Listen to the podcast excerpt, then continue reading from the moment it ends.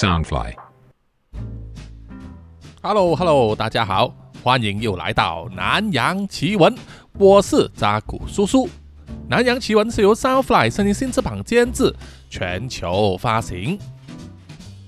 很快啊，本集来到这个夜勤金属的最后一集啊，有听众就在 Discord 里面向叔叔提出说，这个夜勤警署的名字啊很熟悉，是不是来自某一个日本字的游戏，叫做《夜勤病懂》呢？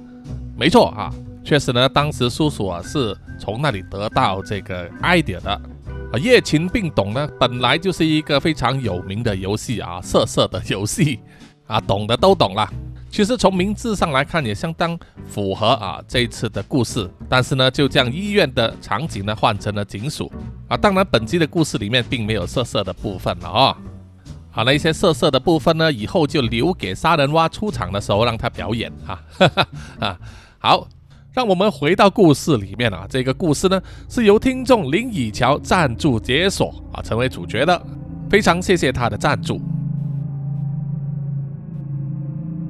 在上一集的时候就说到啊，以乔救了受伤的警察，还有昏迷的吉米。不过当吉米醒来之后啊，却尝试去攻击以乔啊，想要借此呢逃离警局，而结果失败了啊，反而被关进这个扣留室里面。以乔也通知了警长六叔啊，回来主持大局啊，并把所有人都叫回来。要方世泰呢负责去联络各分局，要查出啊这位受伤警察以及吉米的身份。而三哥就在扣留室的外面呢，非常享受的使用电击枪来折磨吉米。华仔就被安排呢要去找这个刘医生啊，回来给那位受伤的警察治疗。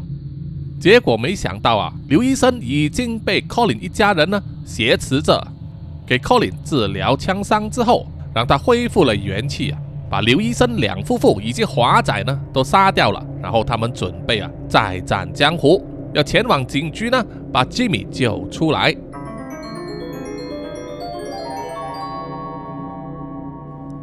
以乔接到了命令啊，前往这个警局的办公室里面呢接听来自总局的电话。在电话的另外一头是位阶更高的警司，他要以乔说出整个经过。于是以乔呢就和盘托出啊，包括他怎么样遇到啊受伤的警察所开的那一辆车，怎么样把他带回警局，然后又被这个吉米袭击啊，一字不漏的说了出来。警司听完之后啊，就要以乔呢把电话交回给啊警长六叔，然后呢警司就和六叔啊聊了一阵子，然后挂了电话。六叔就说：“呃，以乔，你做得很好。”总局的警司已经确认了，我们所救到的那位受伤警员是负责押解死刑犯吉米去监狱的其中一人。他们在半路的时候被相信呢和死刑犯吉米有关的同伙，而且极可能同样是邪教的崇拜者呢啊袭击。他们的人数不明，不过估计至少有四个人。他们还杀了六名警察，手段相当残忍，而且干净利落，不可小看。事后那班人不知所踪。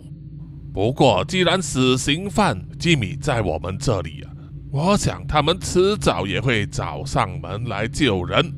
警局答应了，会派资源来。不过至少也要两个小时之后才到，这段时间就要靠我们自己了。而在场听见的三个人，也就是以乔、豆皮和方世泰呢，个个都面面相觑啊。方世泰更是脸色发青，支支吾吾的说：“啊啊啊啊！六叔，你不是说笑吧？如果那一群穷凶极恶的邪教分子真的闯进来的话，凭我们寥寥几人，如何抵挡得住啊？哎呦啊！我想起我家里还有煲了汤没关火，我想我现在就回去一趟啊。”方世泰呢，马上就想收拾东西走人，不过却被六叔喝止了。方世泰，你和我们都是警务人员，有我们的使命和责任。虽然这个小镇一直都太平无事，但是不代表我们面临挑战的时候就要畏畏缩缩的夹着尾巴逃去。不过啊，念在我们几十年的交情，我给你们所有人一个机会。如果你们真的害怕赶这趟浑水的话，你就马上放下你的警察徽章、手枪、手铐，还有所有的配备，走出警局，我就马上解除你的警察职务。从今以后，你恢复成为市民的身份。六叔少有的说完那么长的一句话，居然没有睡着。这可吓得方世泰呢，脸一阵青一阵白，想走又不敢走。因为走了就等于是丢了警察的工作，没有了薪水啊！在这种小镇啊，工作机会并不多，再加上他一把年纪啊，更是难上加难了。不过啊，命还是只有一条，没了就没了。于是方世泰啊，还是决定那保命要紧。他放下了自己的警察徽章、手铐、手枪等等，一脸羞愧的拿了自己的东西，快步的走出办公室，离开了警局。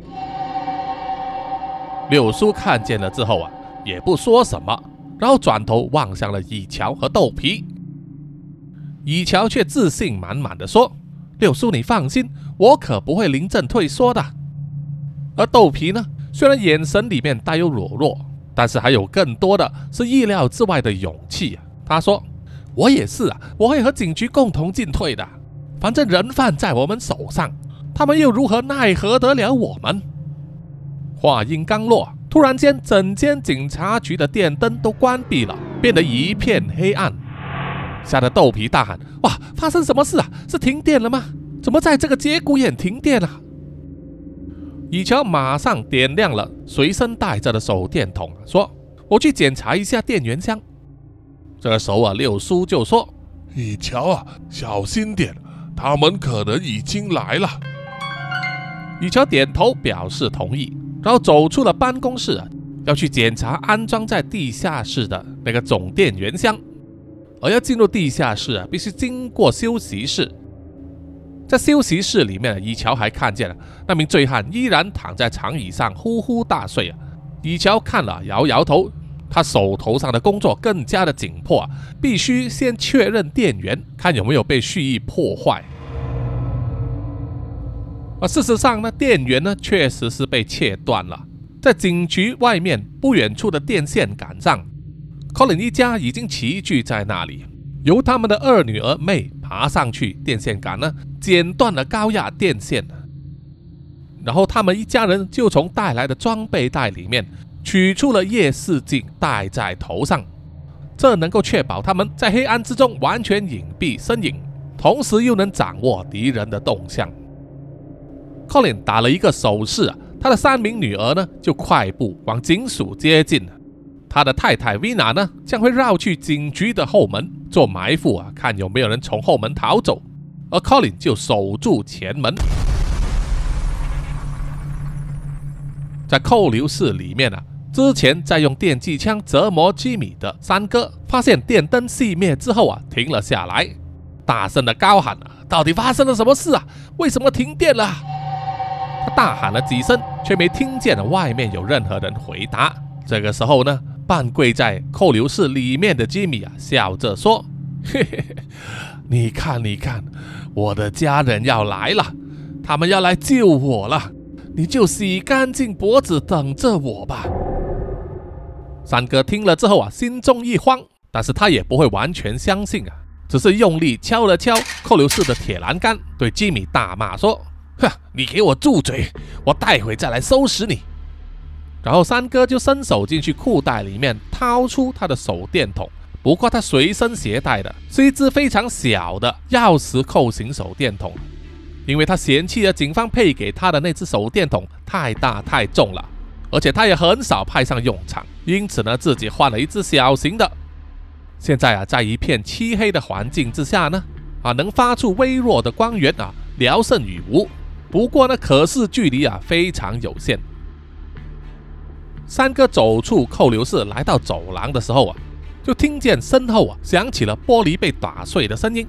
于是他就像是惊弓之鸟一样啊，把手电筒的光呢指向了那个方向啊。但是走廊上面小小的玻璃透气窗呢依然完好无损，这让三哥感到非常疑惑，那个玻璃窗碎裂的声音到底是从哪里传来的？而在警长办公室里面，同样也听到了玻璃窗碎裂的声音。豆皮想要去查看的时候，却被六叔阻止了。六叔用手势命令豆皮呢要蹲下身体，好不要出声，然后小声的在豆皮耳边对他说：“豆皮呀，你还年轻，经验不足，所以你千万不要出去冒险，你躲在这里就好了。”这个你拿着，六叔呢就从口袋里面呢掏出了一个非常老旧的啊，俗称怎么摔也摔不烂的诺基亚手机呢，交给了豆皮，然后跟他说：“这个手机里面只有一个联络人的电话号码，如果待会你听见有枪声的话，你就发一段短信给那个人。”豆皮接过手机来查看的。却是里面的电话簿呢，只有一个联络人，而储存的名字居然是叉烧面快递。六叔继续说：“记得了，如果听见了枪声，就发短信给这个人说，叉烧面加例汤急送。”豆皮听了，露出不可思议的表情啊，心想：六叔怎么在这个节骨眼上，居然还要订叉烧面做宵夜呢？不过六叔依然非常坚持，他说：“记得了吗？念一次给我听。”豆皮小声的回答说：“好，我听到了。叉烧面加例汤，即送。OK OK。”六叔露出微笑啊，轻轻拍了拍豆皮的肩膀，然后从腰间拔出了配枪，伏在地上，慢慢的要爬出办公室。啊，不过因为他可能年纪大了，所以爬行的速度比一般人慢。这让豆皮看了啊，非常的疑惑，心想：难道六叔真的想要一个人挡住那些试图劫狱的杀人犯吗？话说，以乔来到了地下室，而以前是作为仓库用啊，现在几乎已经清空了里面的东西，只剩下老旧的货架以及一些空纸皮箱子。以乔来到地下室的角落，用手电筒照了照那个电源箱。发现了电源是开的，并没有跳电啊，而所有的保险丝依然完好无损。于是以乔就按下了重置键，电源主开关就从开呢弹到关的位置，然后以乔再把这个开关呢转去开的方向，但是依然没有反应啊，电源呢没有恢复。于是他就想到了停电是外在原因。当他转身要离开的时候啊，突然间看见一张大脸出现在他的面前。吓得他全身一跳啊，手中的手电筒滚落到地上。那么，透过地下室透风窗口外面传进来的灯光，以乔隐约可以看见啊，刚才把他吓一跳的是一个人像的立牌，不知道为什么居然没有拿去丢掉啊，弄得他心中呢咒骂了一阵子，就蹲下身去啊，要去捡回他的手电筒。就在这个时候，他听见了玻璃被敲碎的声音。吓得他全身停止了动作，竖起耳朵静听。果然之后啊，他就听见了有人用某种工具呢，正在刮玻璃窗旁边的玻璃碎。于是他赶快呢伸手过去，握住手电筒，把开关关掉，然后躲藏在地下室的角落，静静的观察。不久，他就发现了地下室的那个通风窗口呢，虽然它的面积并不大。但是依然有个人影呢，能够透过它爬进来，从黑暗之中看见那个人的身影啊，他的肢体动作非常的灵活，软弱无骨。他爬入地下室之后，站在那里几秒钟，静静的观察周围。而这时候啊，以乔呢心跳加速啊，他一手捂住嘴巴，尽量避免了他紧张的心情呢，那个粗重的呼吸声被听见。然后另外一只手呢？伸过去，他腰部的枪套那里，想要掏出手枪逮住这个不速之客。可是啊，当他的手掌刚刚摸到枪的时候呢，又看见另外一个人爬了进来。这下子啊，以乔就不敢轻举妄动了，因为对方人多势众。只见那两个女人呢，互相用手势沟通，然后走上了楼梯，往上面去了。看见他们两个走了之后，以乔才敢大口的呼吸。他虽然聪明又勇敢，但是毕竟缺乏经验，错过了出手的最佳时机。不过，也因为他比较慎重啊，也巧妙的避开了可能要面对的大危机。现在确认了，真的有不速之客潜入警察局里面的，而且他们肯定不怀好意啊，一定是要来救吉米的。以乔还想到楼上还有其他的同事在啊，所以他不能退缩。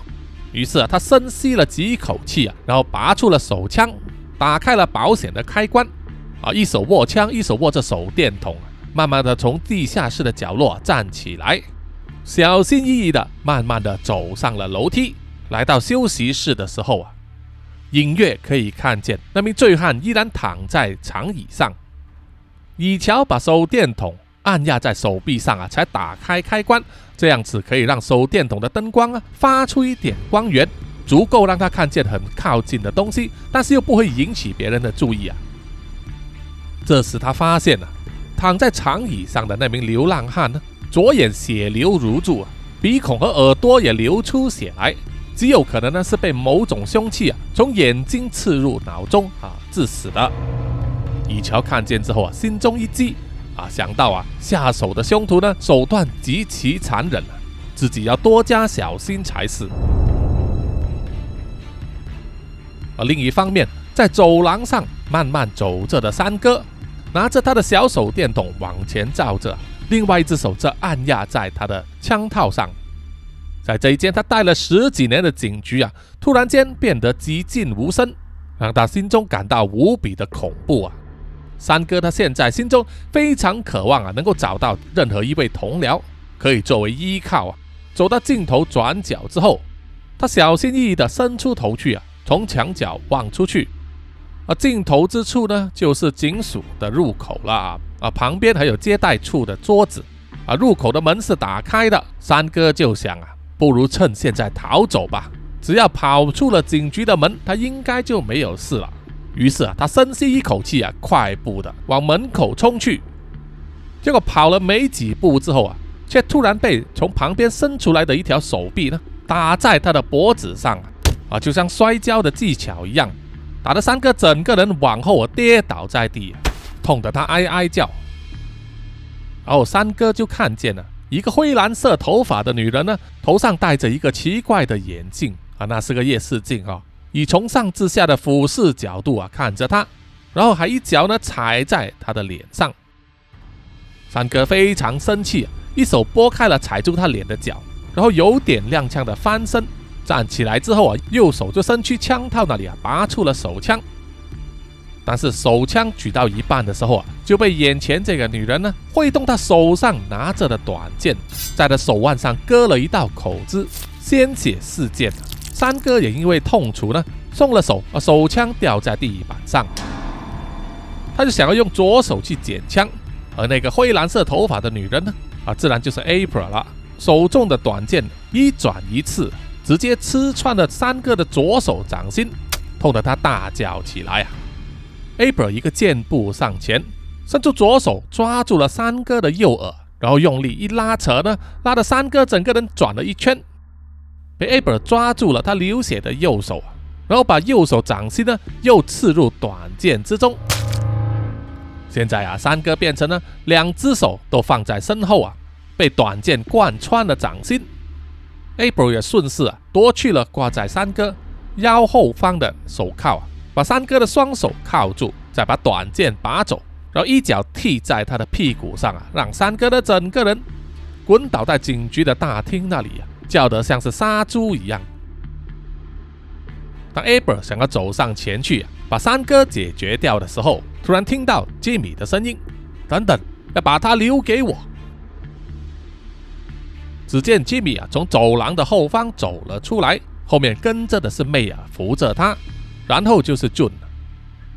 Aber 听了退后了两步，让吉米走上前去，单脚蹲下在三哥的面前，用兴奋和残忍的眼神望着三哥，然后对他说：“我不是说过吗？我一旦走了出来，将要给你加倍奉还。”三哥知道自己大难临头啊，吓得全身颤抖，一把鼻涕一把泪的，还尿失禁啊，在哀求道：“求求求你放过我一条生路，不要杀我啊！”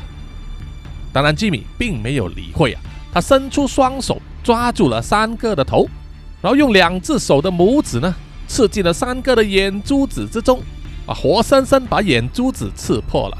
三哥痛得大叫，然后吉米呢就把三哥的头呢猛敲在地板上，敲了两三次啊，然后再站起身，用脚猛力的往他的后颈部分踩下去，发出了骨骼碎裂的声音。而同一时间，以乔刚从地下室出来，听见了三哥的惨叫之后啊，就加快脚步啊，循着声音来到走廊的转角，然后就看见了吉米呢踩断三哥颈骨的那一幕。雨乔情急之下，再也顾不了那么多，就站出来呢，右手举枪，左手打开了手电筒啊，指向前方，大喊：“你们几个别动！”听到身后有声音啊，April、May、June 和 Jimmy 四个人呢同时转头，又因为妹和俊最靠近，他们的头上还戴着夜视镜，一转头呢就被手电筒的强光呢照的什么东西也看不见。不过年纪最轻啊，梳着双马尾的俊呢，依然不假思索的马上出手，朝着以桥发出声音的来源投出了手上的一枚钢针。幸好是俊的视线受阻，失去了准头。钢针插中了以桥的左手臂，而以桥也因为左手的剧痛呢，就马上按下了扳机，连开三枪。不过枪枪都落空，因为那三姐妹和吉米呢，那都同时向四周闪开躲藏。在警长办公室里面呢，躲在警长办公桌下面的豆皮听见了枪声之后啊，知道是信号。于是马上用手上的那一台诺基亚手机呢，把那一封奇怪的短信啊发送出去，然后用颤抖的手呢拔出自己的配枪，紧紧地握在手中，但是心中依然祈求着最好自己不要遇到那一批杀人犯。以乔开了三枪之后啊，马上闪身回去墙角，把插在手臂上的那支钢针拔掉。然后撕开自己的袖子呢，在手臂上的伤口啊绑紧，帮助止血。然后他才慢慢的探头出去，小心的观察那几个罪犯的动向。而只见走廊上空无一人，只有三哥的尸体呢啊在靠近门口的地方，而分别躲在不同角落的 April、May、June 和 Jimmy 呢，他们互相用手势沟通。啊，其实是作为大姐的 April 呢。命令最小的妹妹 June 先把吉米带离警局，由他和妹殿后啊负责收拾残局。但是 June 呢，毕竟年少气盛，并不想那么做，而是想冲出去把那些警察都杀掉。因此，他们三人呢争执了一段很短的时间。这时，他们就听见了走廊那里传来了声音。他们三姐妹马上握着手上的武器，严阵以待。啊！只见一张有轮子的办公椅呢，被推了出来，咔啦咔啦的在走廊上啊移动着。当她们三姐妹要向着那个椅子抛掷手上的武器时啊，发现那只不过是一张空椅子，而没人在上面。接着又传来同样的声音，这一次这是另外一张高背的办公椅，啊，其实是以乔呢半跪在椅子的坐垫上，用一只脚呢不断的推动。用这个高背办公椅的椅背啊，当做盾牌往前冲啊！刚才第一张椅子呢，它只是探路，因为室内的视线不佳，即使三姐妹呢带着了夜视镜，但是画面依然有一些延迟，所以等他们清楚看见的时候呢，以乔已经推着这个椅子呢来到走廊的中央。于是三姐妹呢纷纷向着椅背啊抛掷出他们手上的兵器。嗖的几声呢，全部都刺在那张高背椅的椅背上。不过，就只有 Aber 的那一把短剑呢，力度比较强，刺穿了椅背。刀锋刚好在以乔的头部旁边擦过，真是险过剃头。不过，当以乔知道他挡住地基之后呢，马上向右旋转椅背，伸出了他右手握住的枪，向着三姐妹发射，砰砰砰的又连开三枪，两枪落空。不过有一枪呢，正好打中了俊的心脏啊，让他的胸口喷出血花，身体愣了几秒钟之后啊，就倒在地上。然后以乔呢就翻下身体，离开那张椅子，让那张高背椅呢继续滚动啊，作为掩护。举起他趴在地上，举枪瞄准了和他距离最靠近的妹。可是啊，当以乔按下扳机的时候，却发现了没有子弹了。啊，因为六发都打完了，而妹也看见自己的妹妹啊，俊被打死了之后呢，眼神充满了愤怒啊，挥动着手术刀向以乔展开攻击。以乔慌忙躲开，然后把手上的手枪和手电筒向着妹丢过去，但是都被妹闪开。然后妹再支出手中的手术刀，准确的刺中了以乔的大腿。显然呢，在抛掷的功夫上呢，啊，这三姐妹啊比以乔高出许多。大腿中刀之后啊，以乔大叫一声，血流如注啊，影响了他的行动。这时候妹在取出她的钢索，准备要走上前来把以乔勒死的时候，突然间响出了枪声，妹的左边额头爆开，脑浆溅到墙壁上。啊，原来他左边呢，正好就是警长室的房间，而一直躲在警长室门口啊，无声无息的，居然是警长六叔。因为他年纪大了，反应比较慢了，是看准了机会才出手。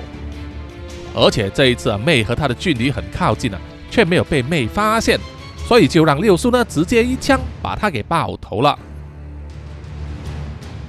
作为大姐的 Abra 看见两位妹妹相继死去。悲愤的大喊一声，一手握着短剑呢，就向着六叔冲过去。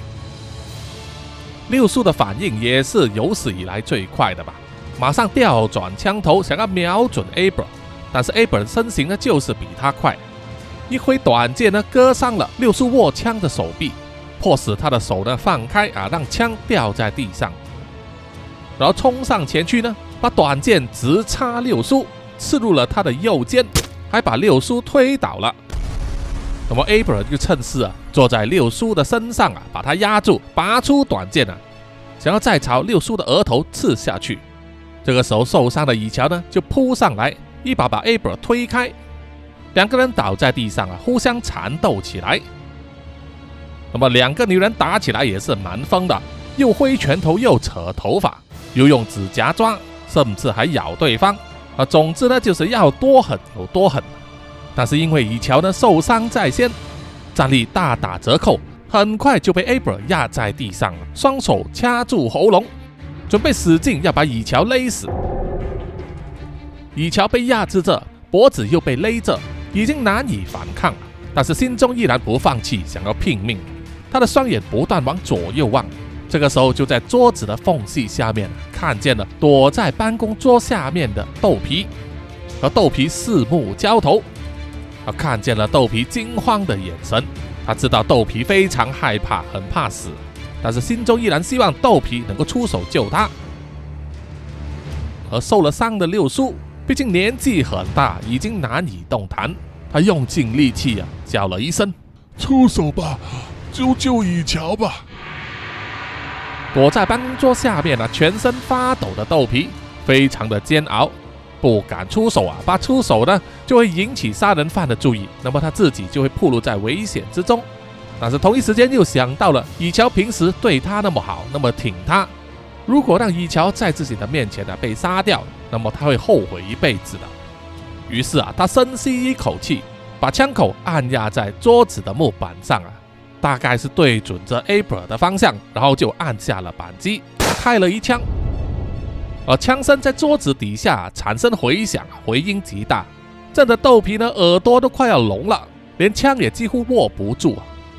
但是这一枪呢，却成功打中了 Abra 的胸口，让他全身的力量啊开始慢慢的失去，从口中吐出一口鲜血之后啊，就倒在地上，啊，整个身体呢压住了以乔。不过，以乔也捡回了一条命。绝处逢生的以乔喘着气对豆皮说：“啊啊，谢谢你啊，我还以为这一次我死定了。而豆皮啊，却是哭丧着脸说：“呃，对不起啊，以乔姐，我我实在是太害怕了。”以乔苦笑着摇摇头，表示他不介意啊，原谅了豆皮。毕竟面对这种生死关头，不是每个人都能够从容的。没有想到，接下来传出了枪声，豆皮身上啊喷出了血花，然后倒在地上，吓得以乔呆了。接着又是第二枪，这一次打中了六叔。原本就半躺在地上的六叔，现在也不动了。而以乔因为被 April 压住，身体现在没有力气把他推开。从他的角度根本看不见开枪的人是谁，只能拼命的挣扎，想要推开 April 的尸体。这个时候真凶现身了啊，是 Jimmy。他捡起了刚才六叔掉在地上的手枪，也捡了个便宜。现在整间警局里面呢，唯一可动的就只剩下以乔了。吉米用枪口对准着以乔的头，脸上露出诡异的笑容。接着又多两个人呢，来到了吉米的身边，就是他的姨丈和姨妈 Colin 和 Vina。Vina 蹲下身体，轻轻地抚摸 April 的尸体，流出了眼泪。而 Colin 即使目无表情，但是眼神也是悲伤的。毕竟啊，在一个晚上，他失去了三个女儿。Colin 帮助 Vina 把 April 的尸体抱起来，带到大堂去，和另外两位姐妹呢并排而放，并用手指沾上了他们身上的鲜血，各自在自己的脸上用鲜血画了一个五角星，在外面加上一个圆圈的图案了。那个正是代表恶魔萨坦的图腾。他们又拿鲜血呢，帮吉米在额头上也画上了同样的图案。然后 Colin 就对以乔说：“你这个女人杀死了我的三个女儿，我要将你献祭给我们的神，让我们的女儿可以永远陪伴在我神的身边。”然后 Colin 就将之前妹从刘医生那里偷来的手术刀交给吉米，示意请他动手。吉米点头表示敬意啊。接过了手术刀，然后将手上的枪交给了 Colin 握住，然后慢慢一步一步的走向了以乔。而受伤的以乔半躺在地上啊，不断的往后爬，一直爬到了警长室最后面的那副墙壁上啊，已经退无可退了。但是以乔依然不会束手待毙，他虽然没有了枪，但是依然剩下唯一的武器就是他的警棍。所以他把警棍拔出来，指向了吉米，恶狠狠地对他说：“来呀，来呀，你以为我怕你吗？现在就来拼个鱼死网破吧！”看到以乔啊，依然那么硬朗的气焰呢，让吉米感到有点惊喜，因为在过去被他绑架或者是杀害来献祭的女孩呢，大多数啊到了这个时候都会拼命求饶的，可能是除了上一次啊那一位女大学生玲玲之外啊。以乔是另外一个少数啊很有拼劲的女生，因此她停下脚步，脸上依然挂着狡诈的笑容，笑着说：“哦，不错啊，是一块硬骨头啊，啊，很好很好。像你现在这样的情绪啊，如果把你献祭给我们的神，搞不好很难消化。呃，不过没关系，我还有另外一个人选。”说完，吉米就转头望向了 Colin。Colin 点点头，就向他的太太 Vina 做了一个手势，Vina 就转身走出了警局门口。以乔并不知道他们要搞什么鬼啊！无论如何，他心中已经打定主意要顽抗到底。而即使他现在左手和大腿呢都受了伤，他依然紧靠着墙壁啊，慢慢的站起身，死死的握住手上的警棍呢，心中想着，即使今晚呢要死在这里。怎么样也要多抓一个人来陪葬，但是接下来的局面却出乎了他的意料之外，因为很快维娜就带着一个双手被反绑的女人走进来了警局。以乔一看呢，非常的震惊，之前心中所建立的那一堵坚硬无比的守护墙啊，瞬间倒塌了大半，因为现在被维娜抓着来到他跟前的是他自己的母亲。以乔不敢相信地问：“啊，妈，你怎么会出现在这里呀？”他的母亲呢，表情虽然很害怕，但是依然强作镇定啊，说：“哦，我只是想到你原本应该回来家里吃饭，可是这么久都没回来，我就在想你可能有东西忙着了，所以就想到拿晚饭过来给你们嘛。结果就，呃，结果自然不用多说了。他来到警局的时候啊，已经被守在警局大门的 Colin 呢抓住了。”一直晾在一旁，当做人质。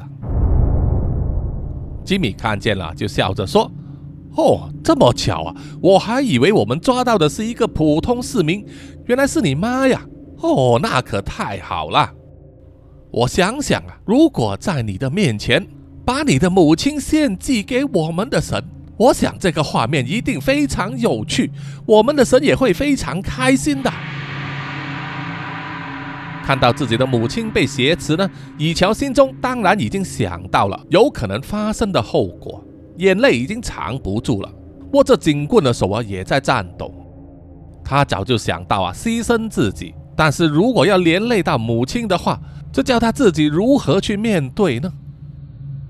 他而他的母亲被绑着，再看看警局周围躺着的人呐，心中也想到了自己可能的后果。现在又看到面前自己的女儿浑身是伤，自然也是非常的痛心，眼泪就要夺眶而出，但是依然咬紧牙根的说：“呃，以乔，没事的，妈妈年纪大了，不要紧的，最重要的就是你一定要活下去啊！”说到这里啊，以乔再也忍不住啊，大哭起来，拼命的喊说：“妈，不要这样子，你们放开我妈！”那么吉米就看见以乔从之前非常坚定的情绪啊，现在变得濒临崩溃啊，让他心中感到非常的快乐舒爽。他非常喜欢欣赏这种变化，因为这种悲伤、恐惧正是献给他们的神呢最甜美的果实，同时也可以抒发他心中的愤怒和恨意。他心中已经打定主意啊，要先杀掉以乔的妈妈，最后才杀死那伤心欲绝的以乔。那既然现在他掌握了局势啊，因此他想再多逗逗以乔，让他更焦虑、更紧张、更悲愤。因此呢，吉米一直啊在以乔的妈妈脖子周围挥动着手术刀，恐吓他们，玩弄他们的情绪。Colin 和 Vina 两夫妻呢看了之后啊，也笑了出来，非常欣赏吉米的这种做法。眼看以乔的妈呢已经闭上了眼睛。准备从容就义的时候，突然间周围卷起了一阵怪风，吹得所有人的眼睛都一下子睁不开来。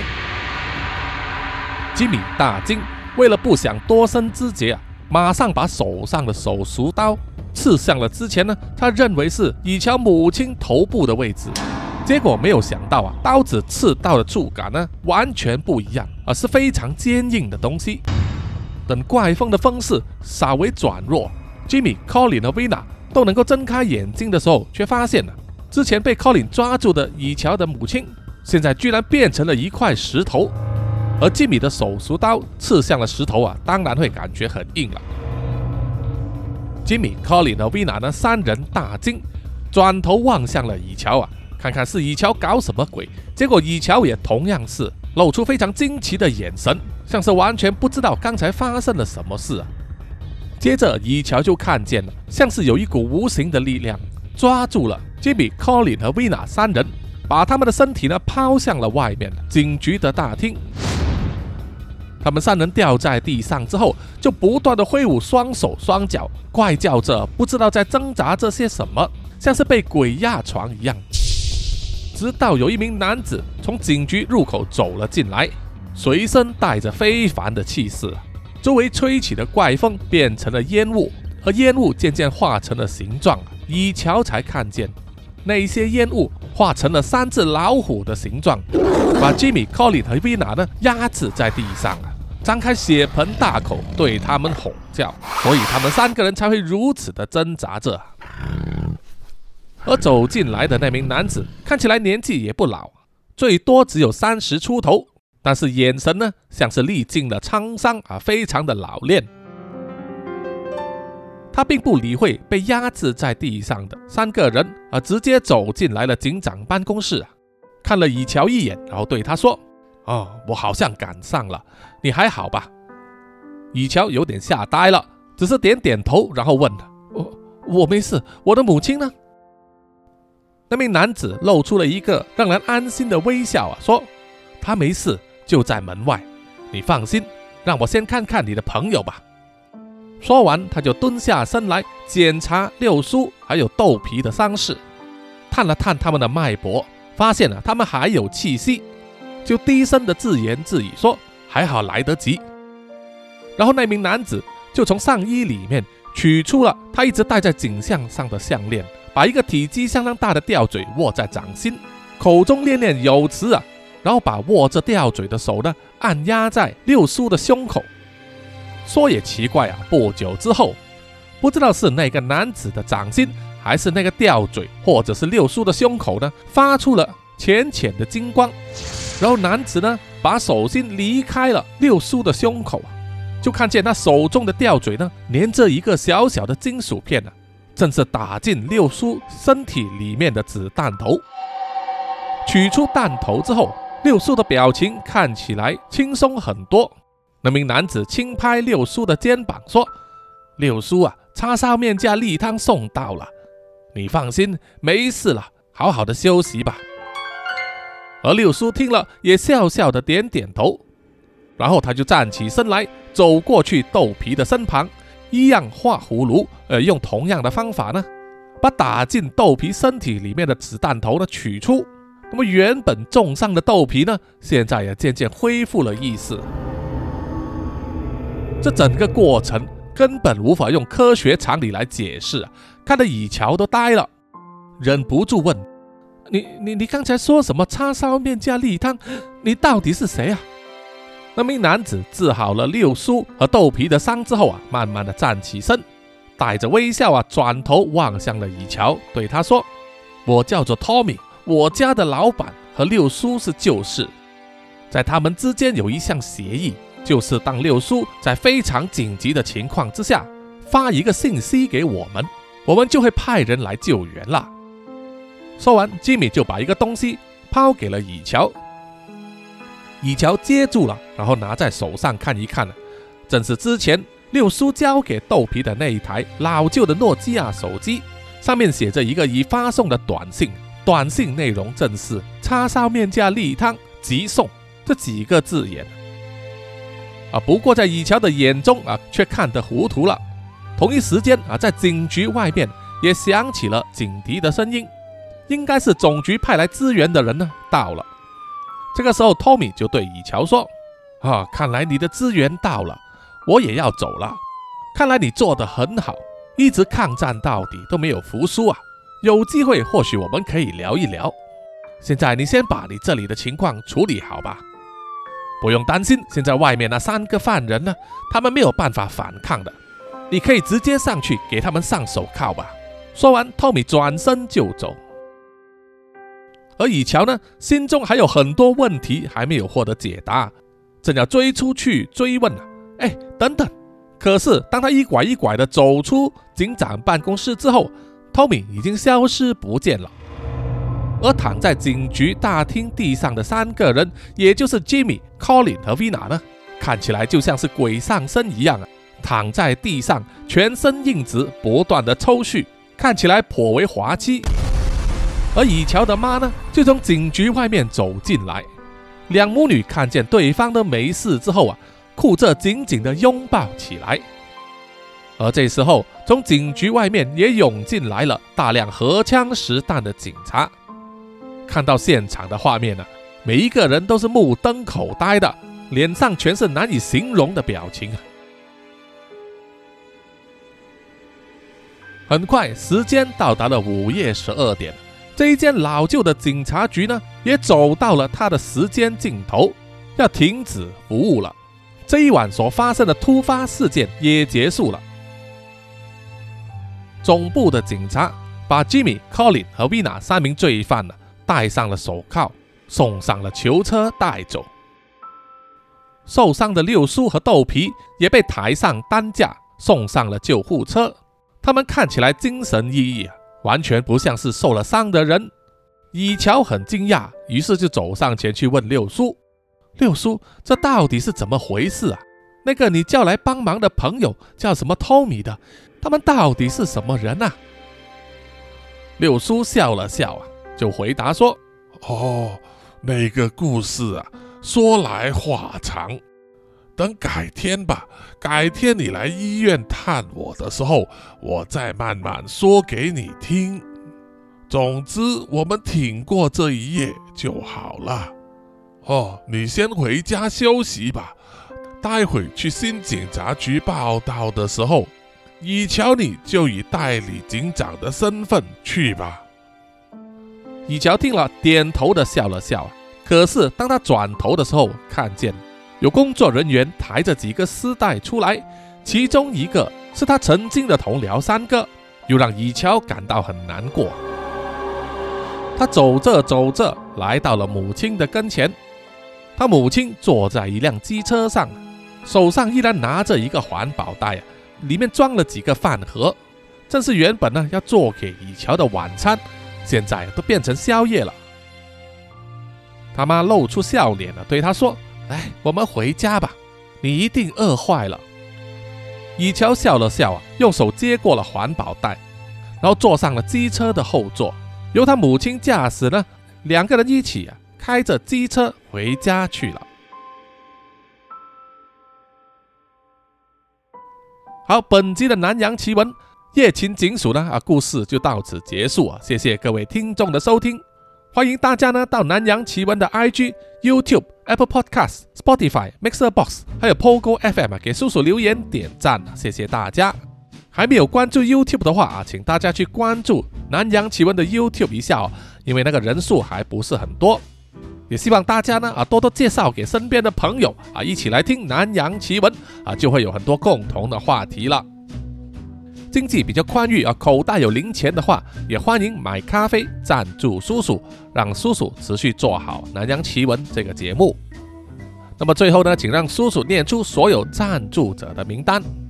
首先是南洋探险家 Jimmy Chin、苗疆杀人蛙陈忠杰以及许志伟，然后是南洋侦查员二四公园图子 Ralph 布一直该 Sandy Lee 真爱笑三十三 Kinas 蔡小桦朱小妮李承德苏国豪洪新志林家达 Toy J 刘舒雅以及范嫣令。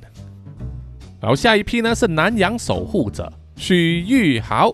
脏话的 Emma、林奕晨、玉倩妈咪，还有 Forensic 叶，最后一批就是南洋信徒黄龙太子妃、苗疆杀人蛙、西里子、林以乔、吴大佩、吴大豪、筛利、飞蟹、本我无心、潘琪、张新芳、萧毅、林宏杰、许志伟、查理哥哥、Forensic 叶以及林小润，谢谢啊，谢谢大家的赞助。谢谢你们的支持，我们下一集再见，拜拜。